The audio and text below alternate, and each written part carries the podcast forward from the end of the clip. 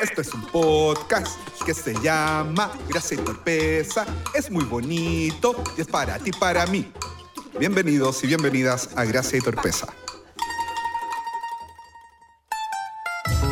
Amigas, amigos, amigas, si quieren ser parte de la comunidad de Gracia y Torpeza y quieren apoyar este proyecto, recuerden que es muy simple hacerlo. Pueden seguir y darle like a las publicaciones que hacemos de este podcast en las distintas plataformas en las cuales nos siguen. También puedes ser parte de la comunidad Gracia y Torpeza a través de Patreon. En la página web patreon.com Gracia y Torpeza. Y también, si quieres ser parte y quieres apoyar esta comunidad y tienes un negocio o un producto que te gustaría dar a conocer, puedes ser parte de nuestros auspiciadores. Te invitamos a participar, a ser parte y gracias por estar en Gracia y Torpeza.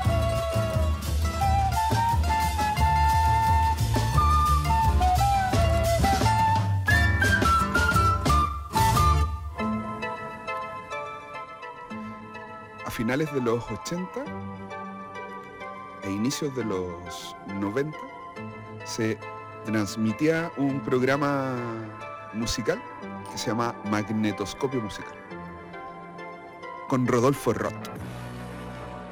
El mismo Rodolfo Roth, padre de Valentina Roth. La relevancia de ese dato es ninguna, solo se me antojó mencionarlo. Y eh, luego de, Magnetoscopio Musical, eh,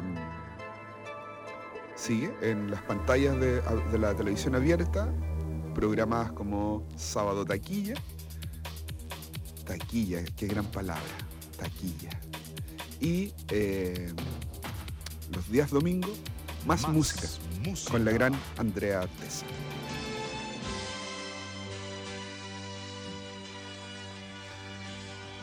En estos programas yo me encontraba a una persona, a un hombre, eh, a un hombre, fíjense lo que voy a decir, que lo voy a decir súper a propósito, a un hombre de sexo indefinido. Perdón, lo estoy diciendo mal, corrijamos, a un hombre de género indefinido. Y en mi y tal imagen para mi cabeza de preadolescente eh, era confusa, pero me causaba tremenda curiosidad. Entonces yo miraba a este hombre, sí, a esta persona, pongámosle así, a esta persona, eh, e intentaba descifrarla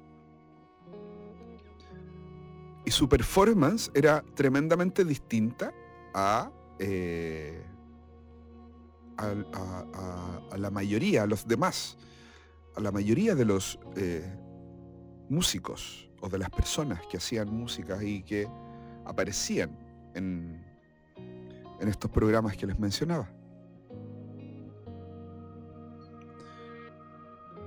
Entonces mi primera impresión de eh, el talentosísimo y grandioso David Bowie fue fue como con esta idea de, de lo indefinido.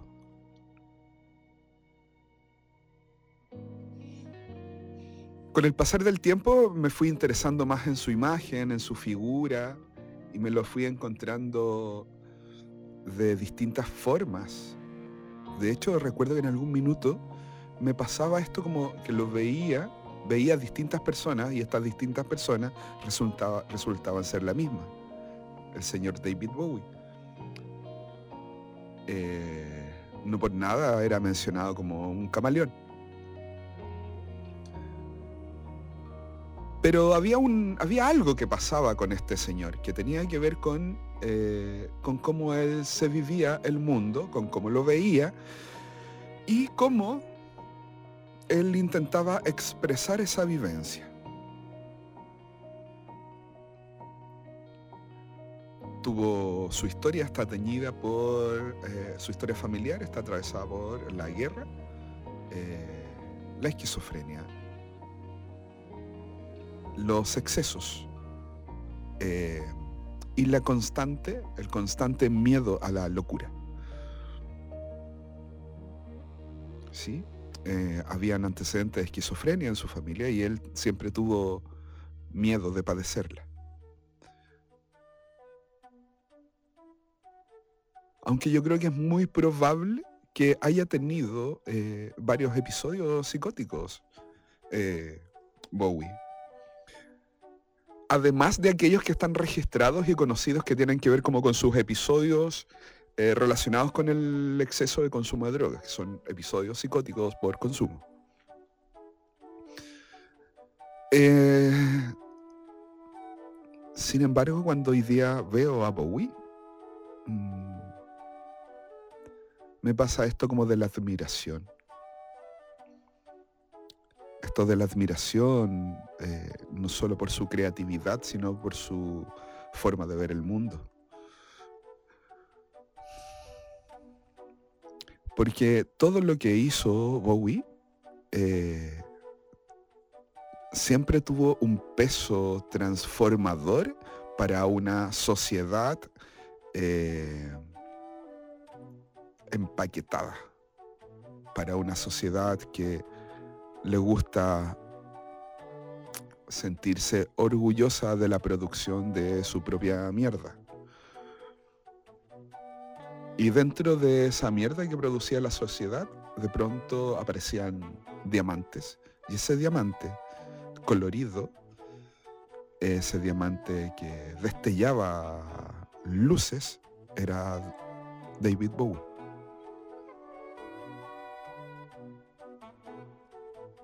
Dejemos a Bowie ahí un ratito y toda esta forma de ver su mundo.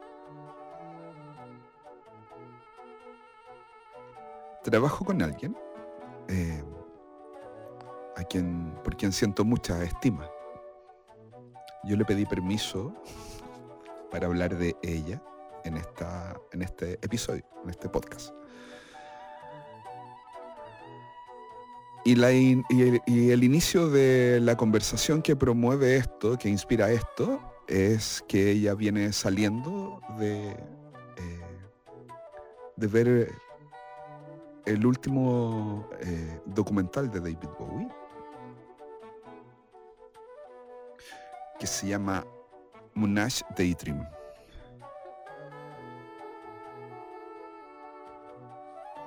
Y ella me cuenta lo extasiada que está con la experiencia. Pero también me cuenta lo, lo identificada que se siente con la figura de Bowie. Se siente identificada por este transitar eh, por la cuerda floja entre la realidad y la locura. Se siente identificada eh, en su forma de ver el mundo. Por tanto, ella, quizás como tú o como yo, eh, es una rara, es una persona extraña para el mundo. Y efectivamente ella es extraña. Una extrañeza deliciosa en el sentido estético y en el sentido reflexivo. Pero esta rareza le ha implicado soledad. Porque recuerden que la forma en que está diseñado el sistema quiere que es un sistema en donde nos invita a que seamos todos iguales y tengamos lo mismo y tengamos las mismas aspiraciones. Por tanto, ser extraño en esta sociedad es un desafío. Es, es una locura, finalmente. Entonces, la soledad, la soledad de esta persona y su extrañeza es una soledad y una extrañeza muy similar a la de Bowie. Y tu soledad y tu extrañeza probablemente sea muy similar a la de ella y a la de Bowie. Y mi soledad y mi extrañeza probablemente sea muy similar a la tuya, a la de ella y a la de Bowie.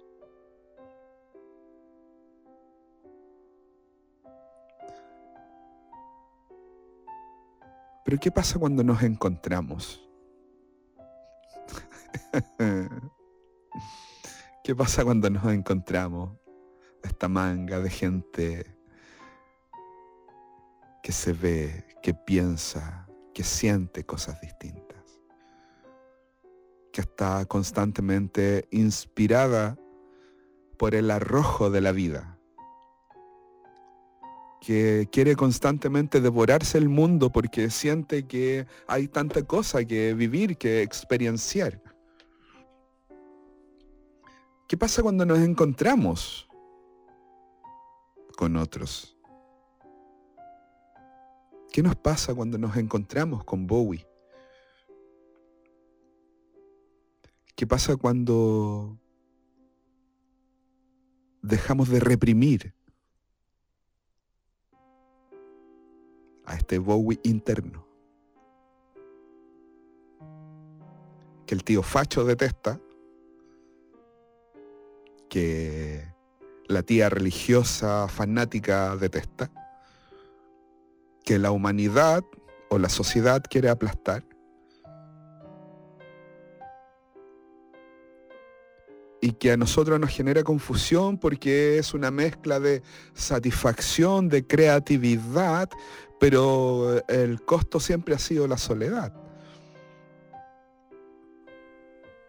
Pero ¿saben qué? No estamos nada tan solos.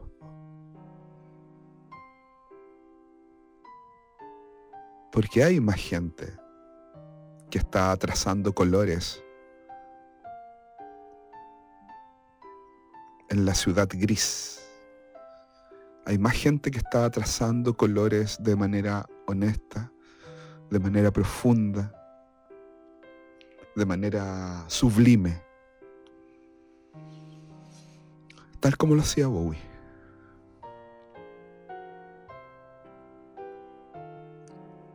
Entonces converso con esta persona que viene saliendo de ver el documental de Bowie y le pregunto, ¿qué quieres hacer? y me mira con sus ojos grandotes, brillosos, y me dice, ¿sabes qué quiero? Me quiero tomar un café con Bowie.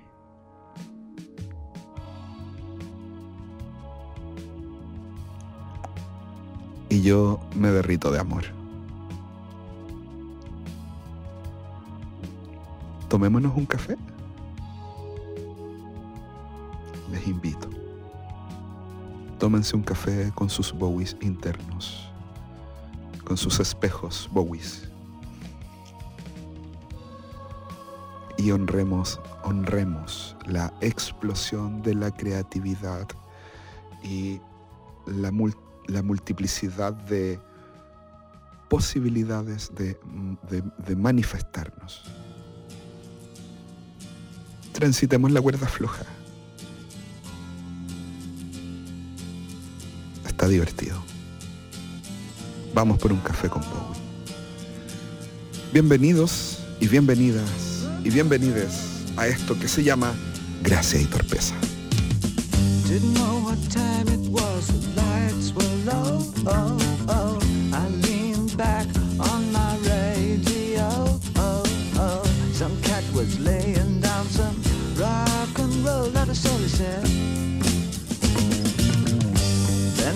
Loud sound that seemed to fade. Came back like a slow voice on a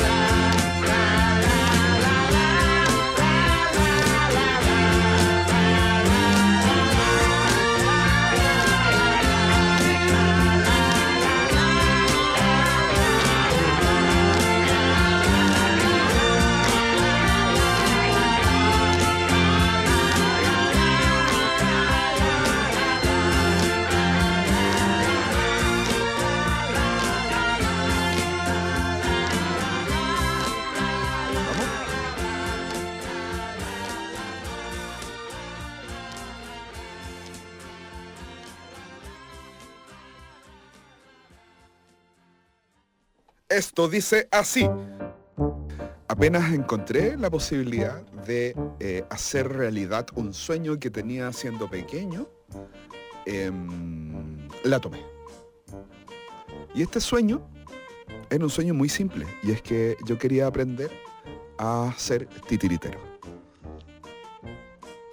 sí, era un sueño que yo tenía de muy chiquito porque me, me asombraba, me asombraba qué es lo que pasaba con estos muñecos. Y cuando descubrí la posibilidad, eh, quise entrar, pero había que tener una entrevista. Y yo estaba tan entusiasmado con la entrevista y tenía tantas ganas de quedar que me puse corbata. O sea, ya, no me puse solo corbata, me puse terno y fui con traje a hacer una entrevista para ti, tiritero. ya, pero no me juzgan que eres mi entusiasmo. Mi entusiasmo de creativo, no sé, formal. Y estaba nervioso, estaba muy nervioso. Y cuando entro a la entrevista me encuentro a dos personas, dos de ellas dedicadas a la payasería y uno de ellos dedicado a los títeres eh, para ingresar a un curso de introducción al el manejo del títere y eh, de introducción a la payasería. Y me sentí súper ridículo. Fue, me sentí muy ridículo. Eh, y de hecho cuestioné que me fueran a, a seleccionar para este curso. Pero fue ahí en donde, ay, qué bonito. Me emociona, me emociona esto que les voy a contar. Conocí a una persona que con quien no, no, pasamos como cuantitativamente hablando mucho tiempo, pero hay por quien siento mucha admiración y a quien quiero mucho. Si tú lo ves, esta es la imagen. Es un tipo de edad eh, cercana a los 50 años, eh, flaco, eh, con un estilo como se viste de manera despreocupada, muy punk en lo suyo, es un punk maduro, ¿sí? y su actitud es que no le importa. y y, se mueve por el mundo con esta forma que tiene una coherencia. Cuando tú hablas con él, tú ves la coherencia entre su forma de ver el mundo y su forma de comportarse. No hay vacíos ahí. ¿Sí? Y él se está viviendo el mundo muy al estilo punk. Eh, y ser punk, tener este estilo punketa, cierto? Y ser titiritero es una gran combinación. es una gran combinación porque está como esta imagen ruda, ¿no es cierto? Pero al mismo tiempo está esta ternura por los eh, muñecos y este cariño que en realidad es una locura. Como es una locura ser titiritero, titiritera, titiritere en este mundo de hoy. Es una locura porque no estamos en Francia, en donde sí pasan cosas importantes, interesantes, sí, estamos en Chile. Eh, y en Latinoamérica, en Latinoamérica no, no, también la cosa está como, no sé, no sé si usted tiene un hijo una hija y su hijo y su hija le dicen, eh, mi sueño es ser titiritero, eh, ¿qué cara va a poner usted? Bueno, este tipo de quien les hablo em, vive su sueño. Su simpleza, su humildad y su forma de, de, su forma de ver el mundo eh, sin premura es algo que en verdad eh, te transmite.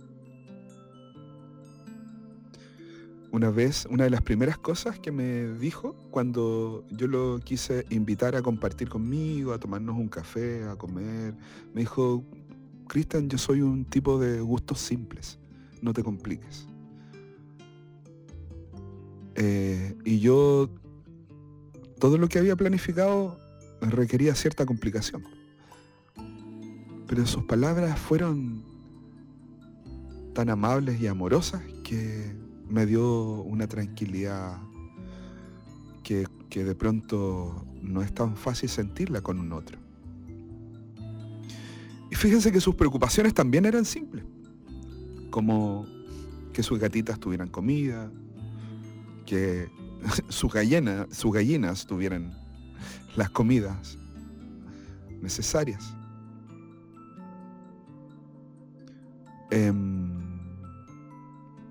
Y una de las cosas que más recuerdo de, él y de las cosas que aprendí de él como titiritero es que él decía que los muñecos, que, el muñeco era santo, era sagrado, perdón, era sagrado.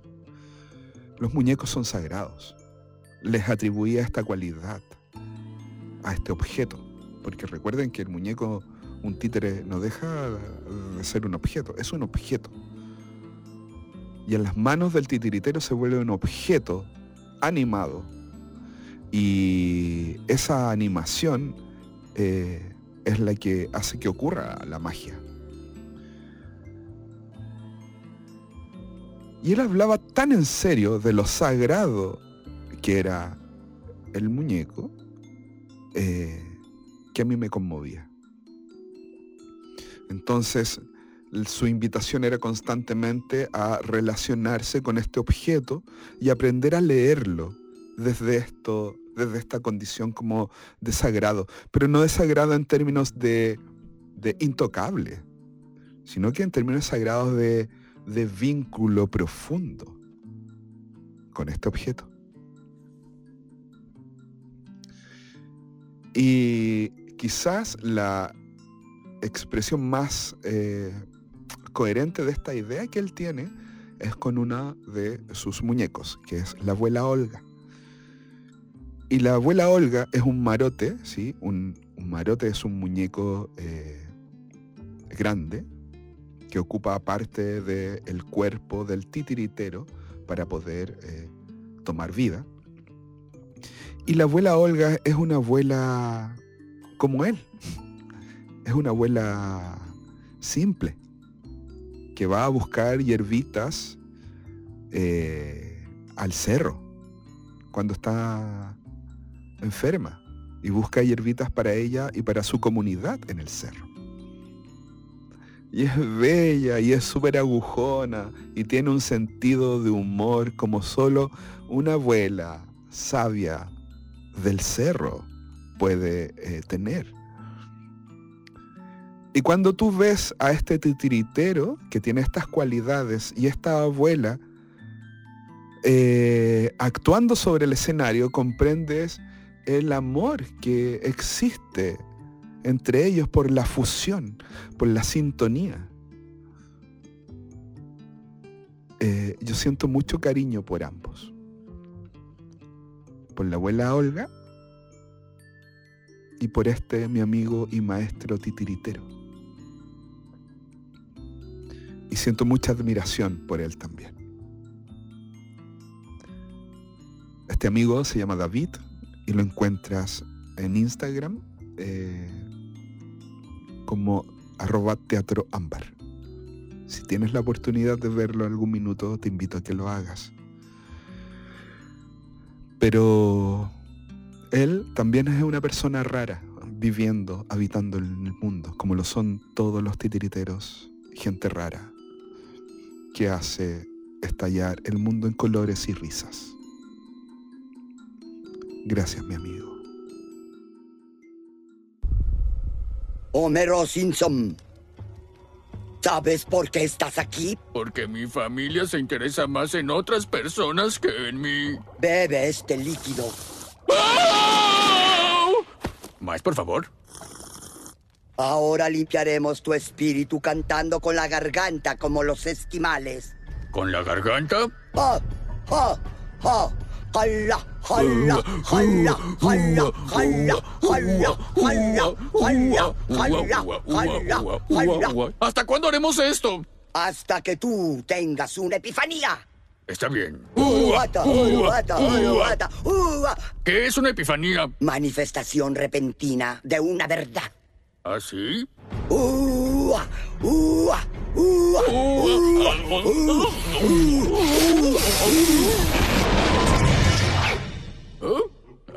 ¿Ah?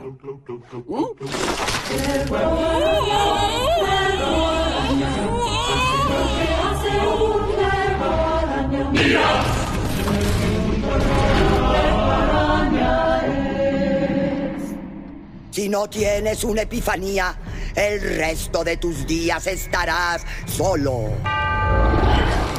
Está bien, Epifanía, Epifanía, Epifanía. ¡Oh! Los plátanos son una excelente fuente de potasio. ¡Oh!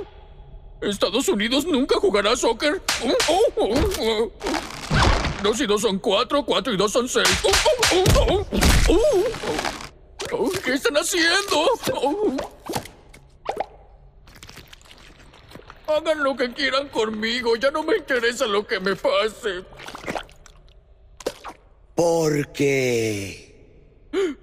Las otras personas son tan importantes como yo. Porque sin ellas no soy nada. Y para lograr salvarme, Tengo que salvar a Springfield. Eso es. ¿Cierto?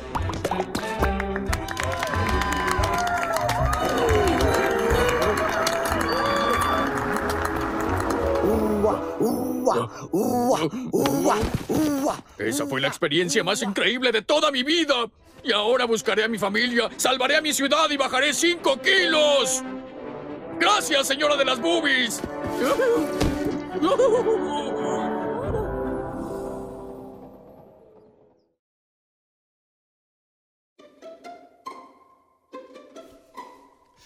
Cuando empecé a aprender a opero, operacionalizar, qué difícil palabra, operacionalizar, operacionalizar, operacionalizar. La espiritualidad, eh, me encontré con un concepto que se llamaba ampliación de conciencia. Hagamos la distinción teórica. Yo sé, aburrida, pero necesaria para lo que vamos a conversar. Em, todos habitamos en una conciencia ordinaria, ¿sí? Que es esta, en la que estamos en este minuto, viendo el mundo de una manera determinada, restringida por los sentidos, y compartimos esa conciencia ordinaria a través de determinados, eh, determinadas reglas, determinados principios. Entonces, eh, la espiritualidad implica un estado no ordinario de conciencia. ¿Cómo les quedó el ojo? Un estado no ordinario de conciencia. ¿Qué es un estado no ordinario de conciencia, amigo? Muy buena pregunta, amigo. Esto es, un estado no ordinario de conciencia es un estado ampliado de conciencia. Una persona que no tiene conocimiento al respecto de estos temas dirá un estado alterado de conciencia. Hmm, no siempre. Ok. Instalado la definición, comencemos con esto. Conocí a una chica em, que tenía una voz muy dulce muy dulce. Eh, se acercaba siempre con mucha, mucha ternura, con una delicadeza eh, y una fragilidad que como que en algún minuto se iba a quebrar. Y ella era maravillosa, siempre tenía comentarios amables. Era difícil verla molesta aun cuando estoy seguro que en más de alguna ocasión la vi sollozar. Una vez, su mirada se empezó a enturbiar. Empezó a dejar de ser ella.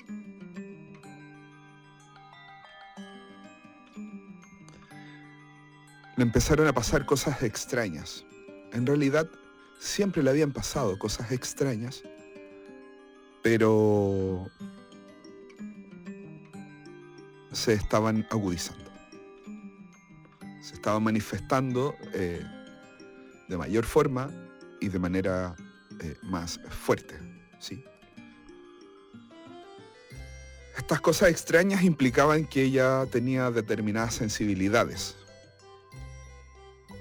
lo que podríamos decir, ella vivía en un constante estado no ordinario de conciencia. El tema es que ella lo empezó a pasar mal. Y empezó a ser evaluada por la medicina tradicional, por la psiquiatría tradicional. Y finalmente, este temor que me embargaba a veces de que se fuese a quebrar por su delicadeza y su ternura, terminó ocurriendo. Y su estructura psíquica se eh, terminó disociándose.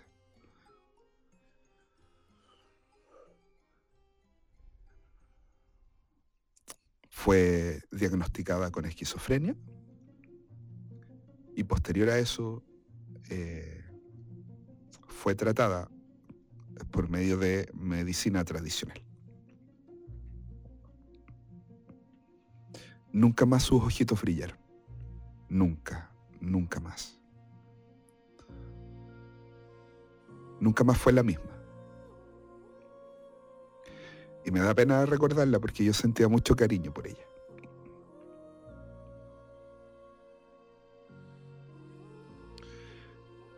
Esto es lo que les quiero contar. La, psiquiatría tradicional habitualmente ignora la diferencia entre una crisis psicótica y algo que conocemos como una emergencia espiritual o una crisis transpersonal. En el caso de esta chica, eh, yo en ese minuto no tenía los conocimientos que tengo ahora, pero con el pasar del tiempo podría sospechar que lo que a ella le pasó en realidad se parece más a una emergencia espiritual que a una crisis psicótica.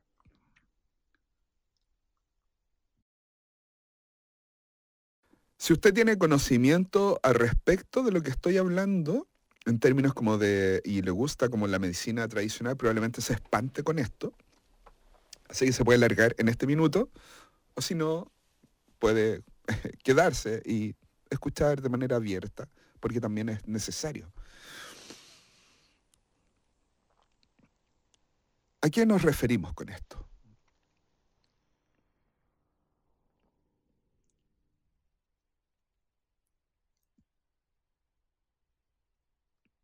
Nos referimos a que em, desde el punto de vista de esta idea de que la psiquiatría, la psiquiatría perdón, tradicional habitualmente ignora la diferencia entre la crisis psicótica y la emergencia espiritual, eh, todos los estados no ordinarios de conciencia eh, son considerados esencialmente como alteraciones patológicas, fisiológicas o biológicas del cerebro o de otros órganos, habitualmente.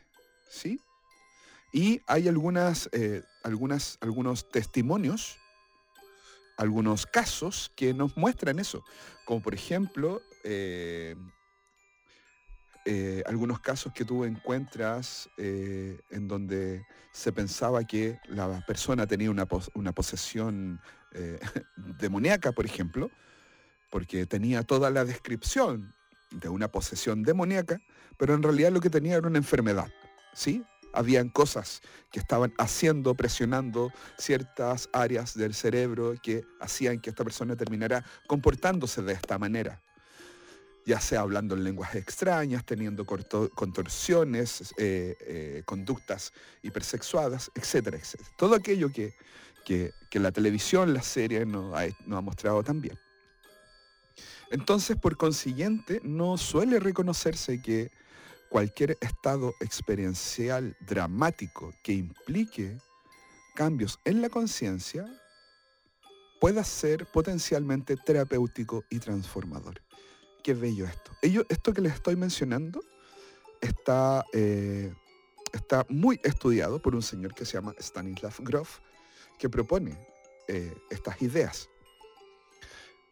Fíjense, no suele reconocerse que cualquier estado experiencial dramático, ¿sí? es decir, intenso, que provoca eh, una crisis, ¿no es cierto?, que implique cambios en la conciencia puede ser potencialmente terapéutico y transformador.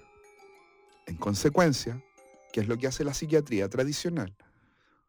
Lo hace, eh, hace que eh, trata esto de la manera rutinaria y de manera indiscriminada. Por tanto, la persona que tiene esta crisis termina siendo tratada como una persona enferma y no como una persona que está transitando un determinado estado. Termina siendo tratada como una persona enferma y no como alguien que está frente a una posibilidad de expandir su conciencia y por lo tanto de transformar su mundo ¿Vamos bien? ¿Se entiende? ¿Se entiende? ¿Vamos bien? Yo estoy súper entusiasmado con esta idea porque me encanta, me encanta porque encuentro que es tan necesaria, tan necesario poseer este conocimiento. Tan necesario porque habitualmente no lo consideramos, no lo incorporamos. Entonces, em, ¿cómo sabemos cuando en realidad tenemos una emergencia espiritual? ¿Sí? Habitualmente tiene, ocurre de manera espontánea, habitualmente. ¿Sí? Aparentemente no hay un factor desencadenante. Aparentemente. Pero puede también ser gatillada por un estrés emocional, el agotamiento físico, una enfermedad, un accidente, una experiencia sexual intensa, puede ser gatillada por el parto por las drogas psicodélicas o por las prácticas meditativas. ¿Sí? Una emergencia espiritual puede ser gatillada por el desajuste de principios espirituales. En algún minuto tuve la bonita posibilidad de compartir con, eh, con gente dedicada a la a la, a la medicina mapuche y mm, nos contaban esto. Cuando, cuando un bebé va a nacer, se va donde la machi em, y la machi recibe información respecto a este bebé eh, que se le transmite a los padres para que sea cuidado de, la manera en que los espíritus, el universo, eh, lo solicita, porque viene a cumplir una función. Supongamos que esa persona, ese bebé que va a nacer, eh, va a ser bendecido con la posibilidad de ser un lonco. Em,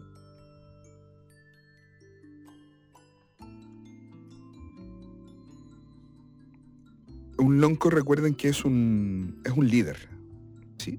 Un líder dentro de esta comunidad.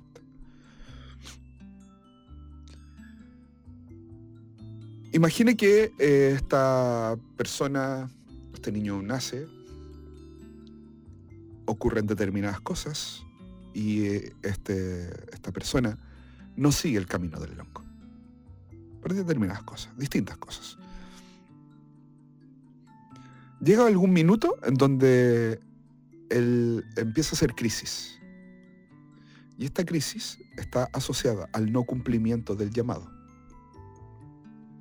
Esto, por ejemplo, podría causar una crisis espiritual o una, una emergencia espiritual o una crisis eh, transpersonal. ¿Vieron cómo en la película Los Simpson Homero tiene una crisis espiritual cuando está separado de su familia y se encuentra con la señora de las boobies? En ese minuto, Homero está teniendo una emergencia espiritual.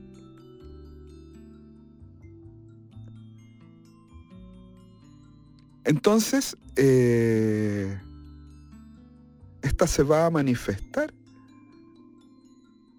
a propósito de, de la expansión de la conciencia.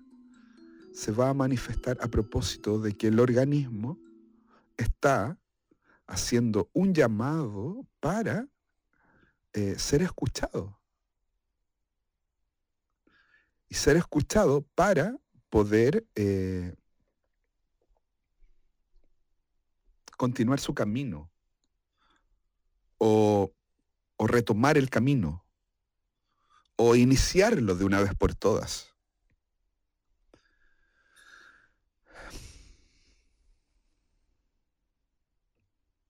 Entonces,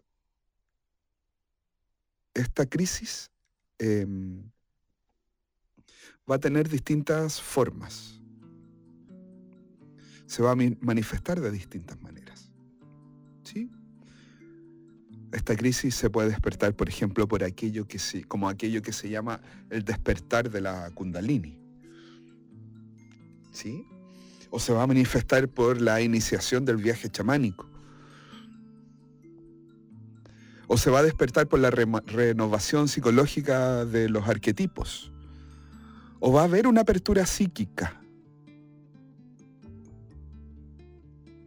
O va a haber un patrón kármico o podría incluso haber un estado de posesión.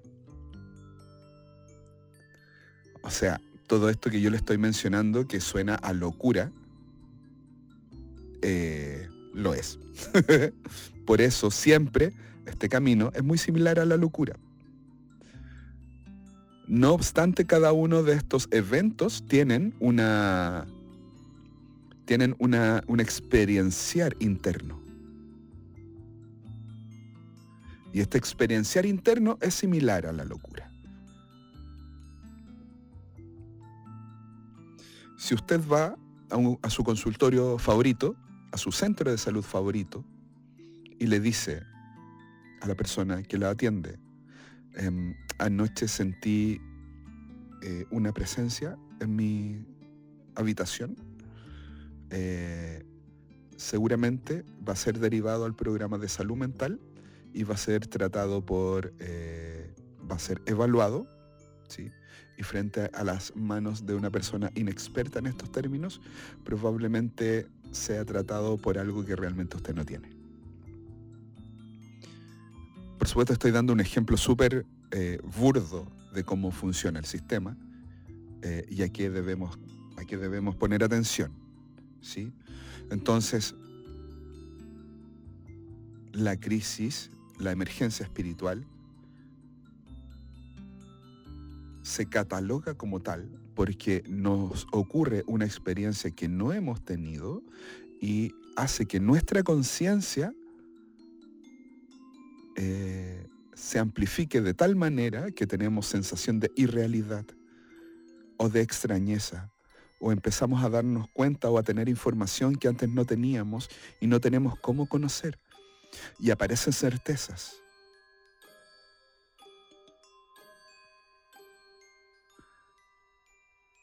Y empezamos a ver cosas, y empezamos a sentir y a escuchar cosas. Y todo esto es muy extraño para la conciencia ordinaria. Para la conciencia ordinaria es extraña. Pero cuando estamos conscientes del viaje que implica el crecimiento espiritual, esta es una apertura, es una oportunidad. Una de las cosas que me gusta de mi trabajo es que he podido acompañar y sigo acompañando a personas que viven emergencias espirituales.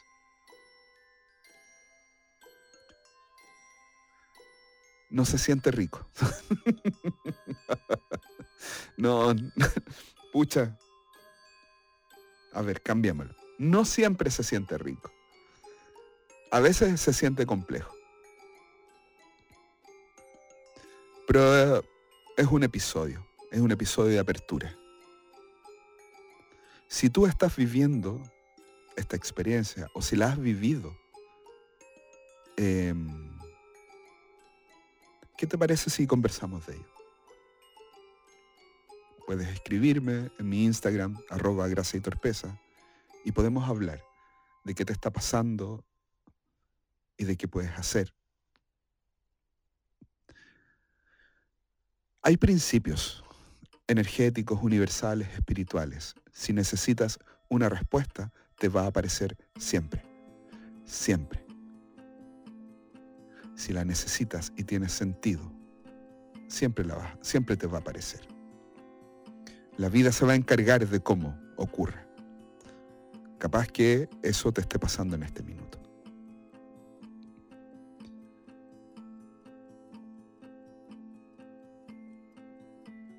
He citado a Foucault antes y me gusta hacerlo nuevamente, me gustaría hacerlo nuevamente.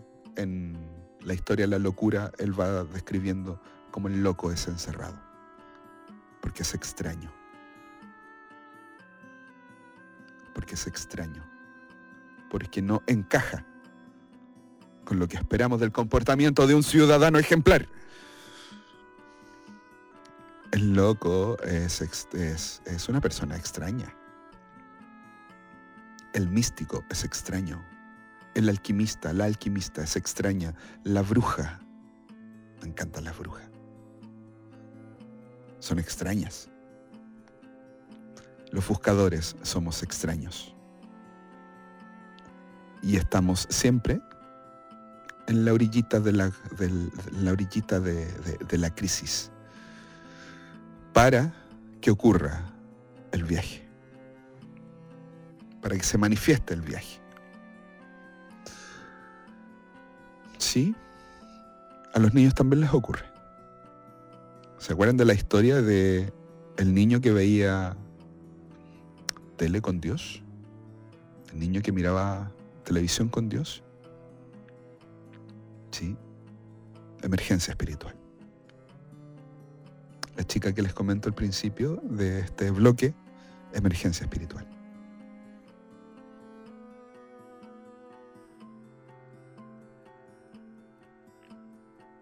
La emergencia espiritual no se trata con remedios del estilo tradicional. ¿Sí? Es parte del viaje. Si a ti te está pasando, eres una bendecida, eres un bendecido.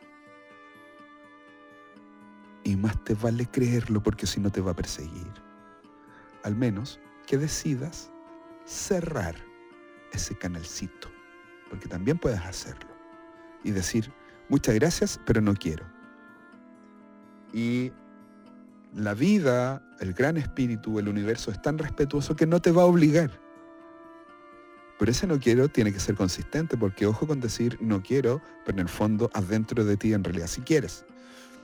Entonces ahí ocurre la confusión. Si no quieres, se cierra. Si no es lo tuyo, si no es lo que tienes que vivir, si no es lo que quieres vivir, se cierra. ¿Sí? Pero si quieres, uy, qué bello.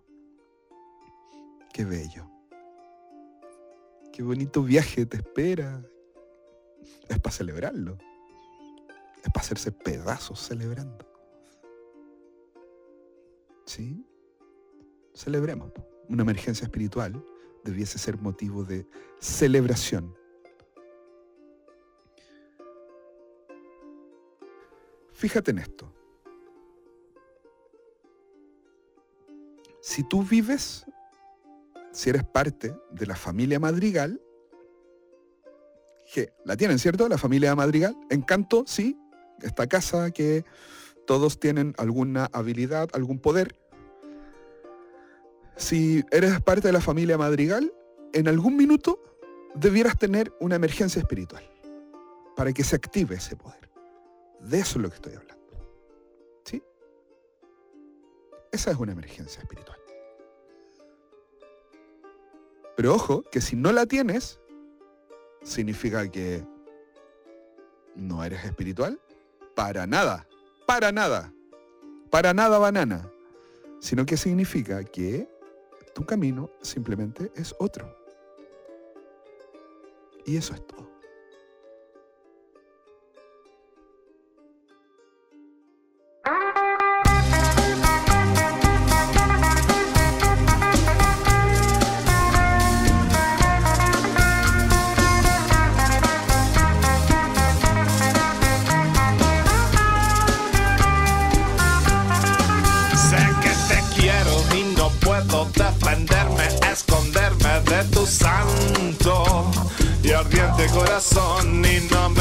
Merezco los suspiros de tu cuerpo al volarme en pedazos.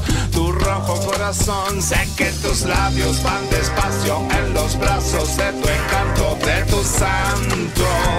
Y ardiente corazón, sé que mi vida no respira detrás de tus prisas, haciendo, haciendo el amor,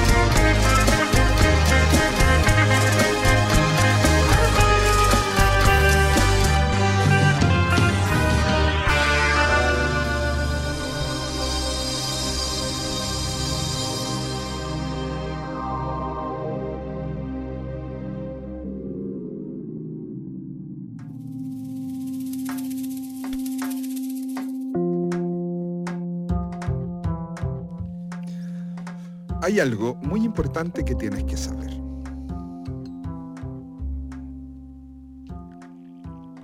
El manejo y o el control de las emociones no es ni se acerca a ser el más importante de los aprendizajes que puedes tener, no es ni se acerca a ser el más grande de los dones que puedes tener.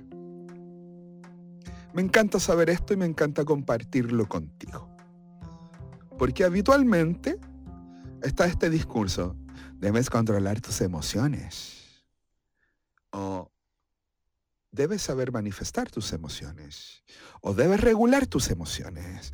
¿Y qué pasa si nos vamos todos juntos a la misma cresta? Porque las emociones no son más que otra experiencia en el mundo. Recuerden esto. De los capítulos anteriores.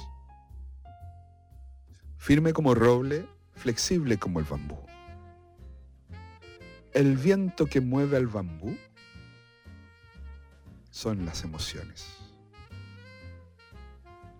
Si tú te resistes a ellas, te quiebras. Si el bambú se resiste al viento, se quiebra. Entonces, el mundo emocional es un mundo tremendamente rico en contenidos. ¿Hay que controlarlo? No lo sé, no, no sé, no estoy tan seguro de eso. ¿Hay que educarlo? Sí, sí, hay que educarlo. Eh, pero por sobre todo hay que experienciarlo y conocerlo. Y conocer sus matices. Y conocer cómo se manifiesta en nosotros. Y conocer qué es lo que nos mueve a hacer. Y conocer cómo canalizar. Pero controlar, mm, no lo sé. ¿Saben la cantidad de veces que las personas me han dicho, eh, tengo miedo a enamorarme? Porque sienten que el enamorarse les lleva a ese estado de eh, descontrol y de fuego y de fantasías que no pueden controlar. Pero en realidad el estado de enamoramiento es súper entretenido. Hay mucha pasión, hay fuego, hay calentura hay creatividad, hay intensidad. Y en realidad el miedo no es al enamoramiento, el miedo es al rechazo. Entonces, ¿cómo es que le tenemos miedo a la sensación de ser rechazado eh, y no a la alegría, ¿no que nos provoca el estar enamorados o enamoradas o enamorades. ¿Sí? Miren la diversidad de emociones y de experiencias en lo que les estoy diciendo que ocurre bajo un solo contexto que es el hacer pareja. ¿Sí?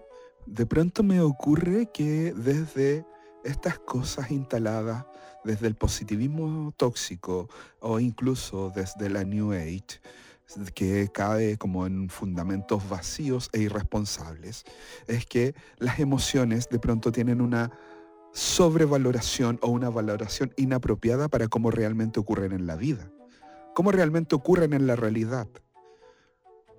No me pidas que maneje mis emociones si no sabes cómo funcionan mis emociones. No me digas, no me sientas triste si no conoces la valoración que tengo de esta tristeza. Debes sentirte contento constantemente. Váyase a la mierda, no se puede hacer eso, porque las emociones van y vienen. La gente quiere sentirse siempre feliz. Amigo, amiga, eso no se puede.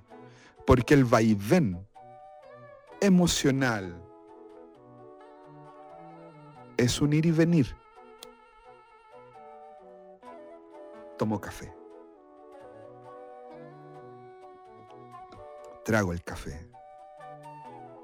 Me encanta tomar café. Sí, las emociones, em, les invito a, que eh, les demos una vuelta. Una vuelta. La vida es súper entretenida. Es súper entretenida y es entretenida porque tiene muchos matices y esos matices incluyen el dolor y lo podrido, lo podrida que a veces nos sentimos. Pero recuerden que el estar podrido, estar podrida, como es parte de la vida, también va a pasar. El que estamos enjuiciando constantemente la forma en que nos sentimos, porque nos sentimos inadecuados.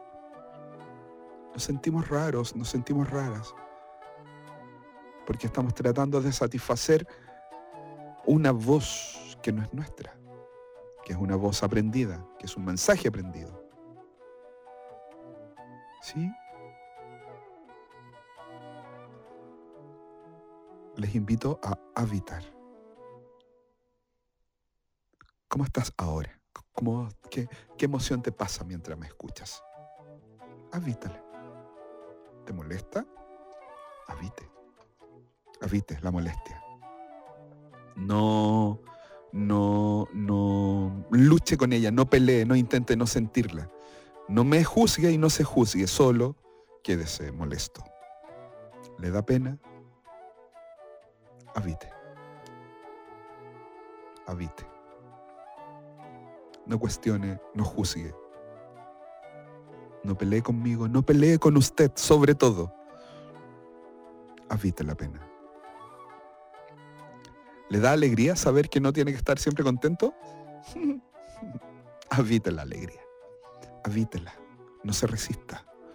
No la cuestione, no la juzgue, no se juzgue. Habítela. Hay gente que dice, no siento nada. Imposible. Es imposible no sentir nada. Quizás sientes paz, quizás sientes tranquilidad, pero nada es imposible. Porque eres un organismo vivo, porque estás viva y siempre estás sintiendo algo.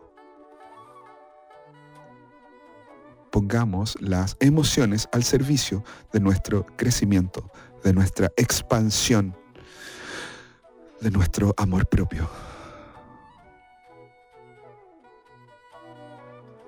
Cuando lo haga, podríamos celebrar.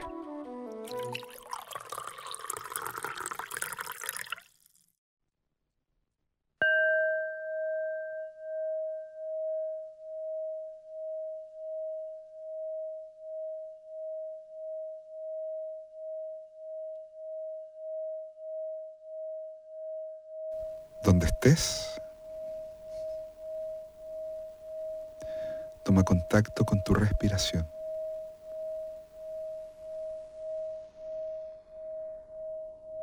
Solo respira. Observa el movimiento de tu cuerpo mientras respiras.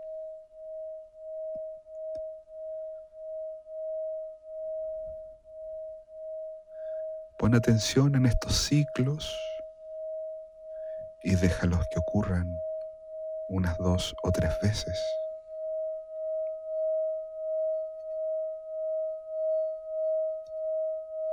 Y cuando estés preparado o cuando estés preparada,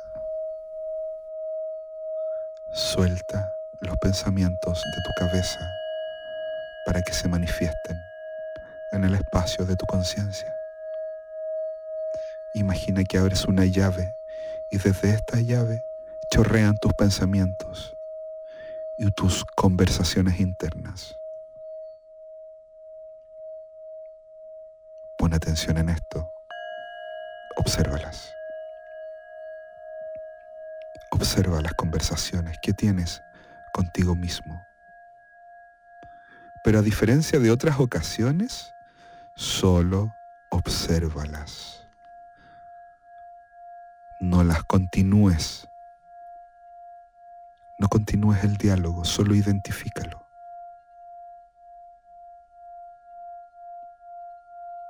Observa la conversación y obsérvala sin entrar en ella,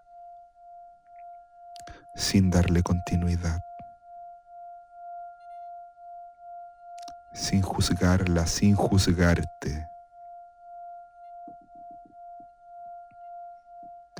Observa cómo hablas contigo mismo, contigo misma,